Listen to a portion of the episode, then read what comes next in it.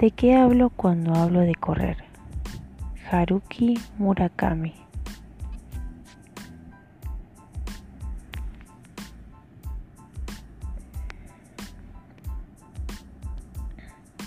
Prefacio. El sufrimiento como opción.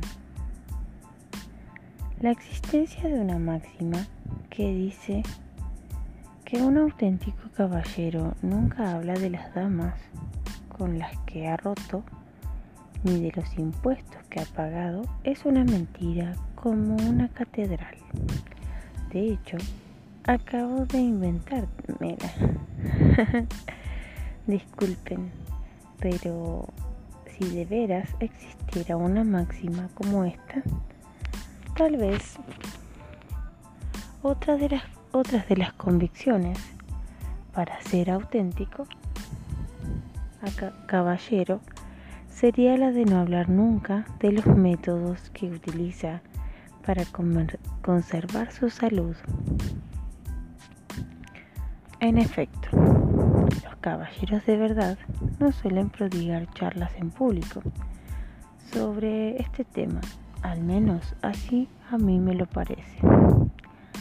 Por supuesto, todos saben, yo no soy un auténtico caballero de modo que estas cosas tampoco me preocupan en exceso.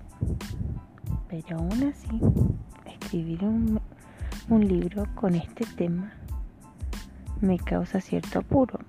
Y lo siento si esto suena a excusa, pero aunque este libro trate sobre el hecho de correr, no trata sobre métodos sobre la conservación de la salud. No pretendo aquí promocionar ideas del tipo, venga, salgamos todos a correr cada día y lleven una vida saludable. Como mucho, me limitaré unas veces a reflexionar y otras a preguntarme sobre lo que ha supuesto para mí como persona el hecho de correr habitualmente.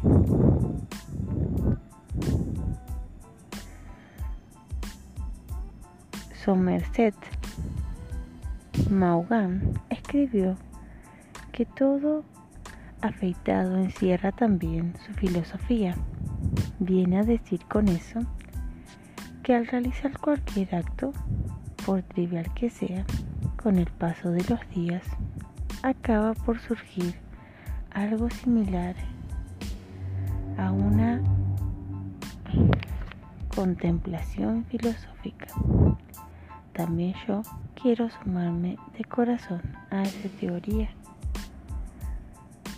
Por ello, aunque sea una condición de escritor o en la de corredor que escriba, ahora este modesto texto privado sobre el hecho de correr lo ponga en letras impresas y lo publique. No creo que me aparte de mi camino. Tal vez se deba a mi complicada manera de ser, pero como soy una persona incapaz de pensar a fondo sobre algo así, no intento convertirlo en letras. También para poder reflexionar sobre el sentido del correr, tenía que ponerme manos a la obra para intentar escribir un texto como este. Un día, mientras leía el International Herald Tribune, tumbado en mi habitación del Hotel de París, encontré por casualidad un especial dedicado a los corredores de maratón. En él entrevistaban a un montón de corredores famosos y entre otras cosas le preguntaban qué clase de mantras recitaban en el interior de sus mentes para conseguir autoestimularse durante la carrera. Era muy interesante. Cuando lo leí, quedé admirado al comprobar las cosas tan diversas que la gente pensaba para poder correr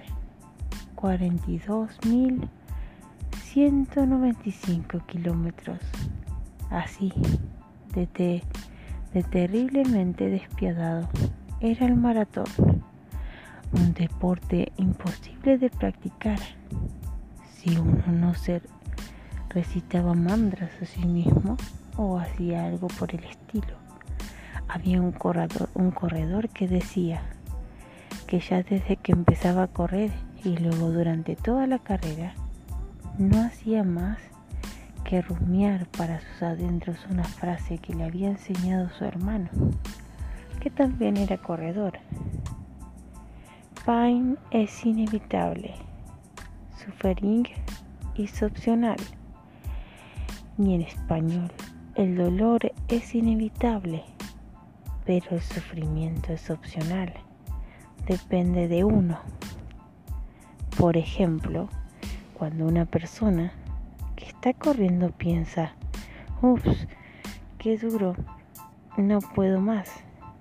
Lo de la dureza es un hecho inevitable, pero lo de poder o no poder más, eso queda ya al albedrío del interesado.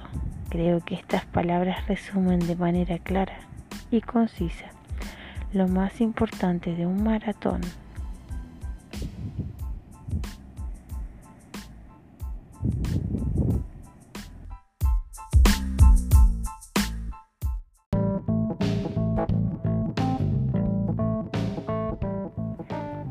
Capítulo 1. ¿Quién puede reírse de Mick Jagger? 5 de agosto de 2005. Isla de Kauai, en Hawái. Hoy es viernes 5 de agosto de 2005. Estoy en la costa norte de la isla. El cielo está claro y despejado que me pasma. Ni una nube Ahora mismo no se aprecian ni siquiera indicios del concepto de nube. Llegué aquí a finales de julio, como siempre. Alquilé un apartamento y aprovecho el fresco de las mañanas para ponerme a trabajar en mi escritorio. Por ejemplo, ahora estoy escribiendo esto, un texto sobre el hecho de correr en verano. Así que por supuesto hace calor. Se dice que Hawái es el archipiélago del eterno verano, pero como a fin de cuentas está en el hemisferio norte, cuenta con las cuatro estaciones. El verano es relativamente más cálido que el invierno, pero comparado con el calor sofocante semejante a una tortura que se siente entre el hormigón y el ladrillo de Cambridge, Massachusetts, lo de Hawái es como estar en el paraíso. No hace falta el aire acondicionado, basta con dejar la ventana abierta para que entre una refrescante brisa.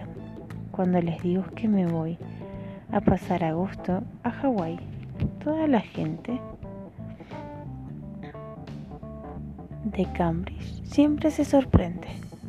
Pero tú estás bien con el calor que hace allí. ¿Te vas en pleno verano a un sitio como ese? es porque no lo saben. No saben hasta qué punto consiguen los vientos alicios que soplan incesantes desde el noroeste refrescar el verano de Hawái los consiguen. Tampoco saben lo felices que nos hace a los que estamos aquí esta vida en la que se puede disfrutar de la lectura a la fresca sombra de un aguacate y luego, cuando te apetece, irte sin más a un baño en una cala del Pacífico Sur. Desde aquí desde aquí, cuando llegué a Hawái, también he sido, he sido muy juicioso para salir a correr, sin falta, a diario. Pronto se cumplirían dos meses y medio que retomé la costumbre de correr todos los días, sin saltarme ni uno, salvo cuando me es absolutamente imposible. Esta mañana he metido en mi Walkman o Minidix en el que había grabado dos álbumes de Loving Sport Dave Dreams y Homes of the Loving Spoonful y he corrido durante una hora y diez minutos escuchándolos. Como estoy en un periodo en el que busco es aguantar y aumentar la distancia que recorro. Por ahora los tiempos no me preocupan, simplemente me lo tomo con calma y voy aumentando poco a poco la distancia que recorro. Cuando siento la necesidad de correr más rápido, simplemente la incremento a la velocidad, pero si aumento el ritmo acorto el tiempo de carrera. Así que procuro conservar y aplazar el día siguiente las buenas sensaciones que experimenta mi cuerpo al correr. Idéntico truco utilizo cuando escribo una novela larga. Dejo de escribir en el preciso momento en que siento que podría seguir escribiendo. Si lo hago así, al día siguiente me resulta mucho más fácil reanudar la tarea. Creo que Ernest Anyway también escribió algo parecido, del estilo, continuar es no romper el ritmo. Para los proyectos a largo plazo es lo más importante. Una vez que ajustas tu ritmo, lo demás viene por sí solo.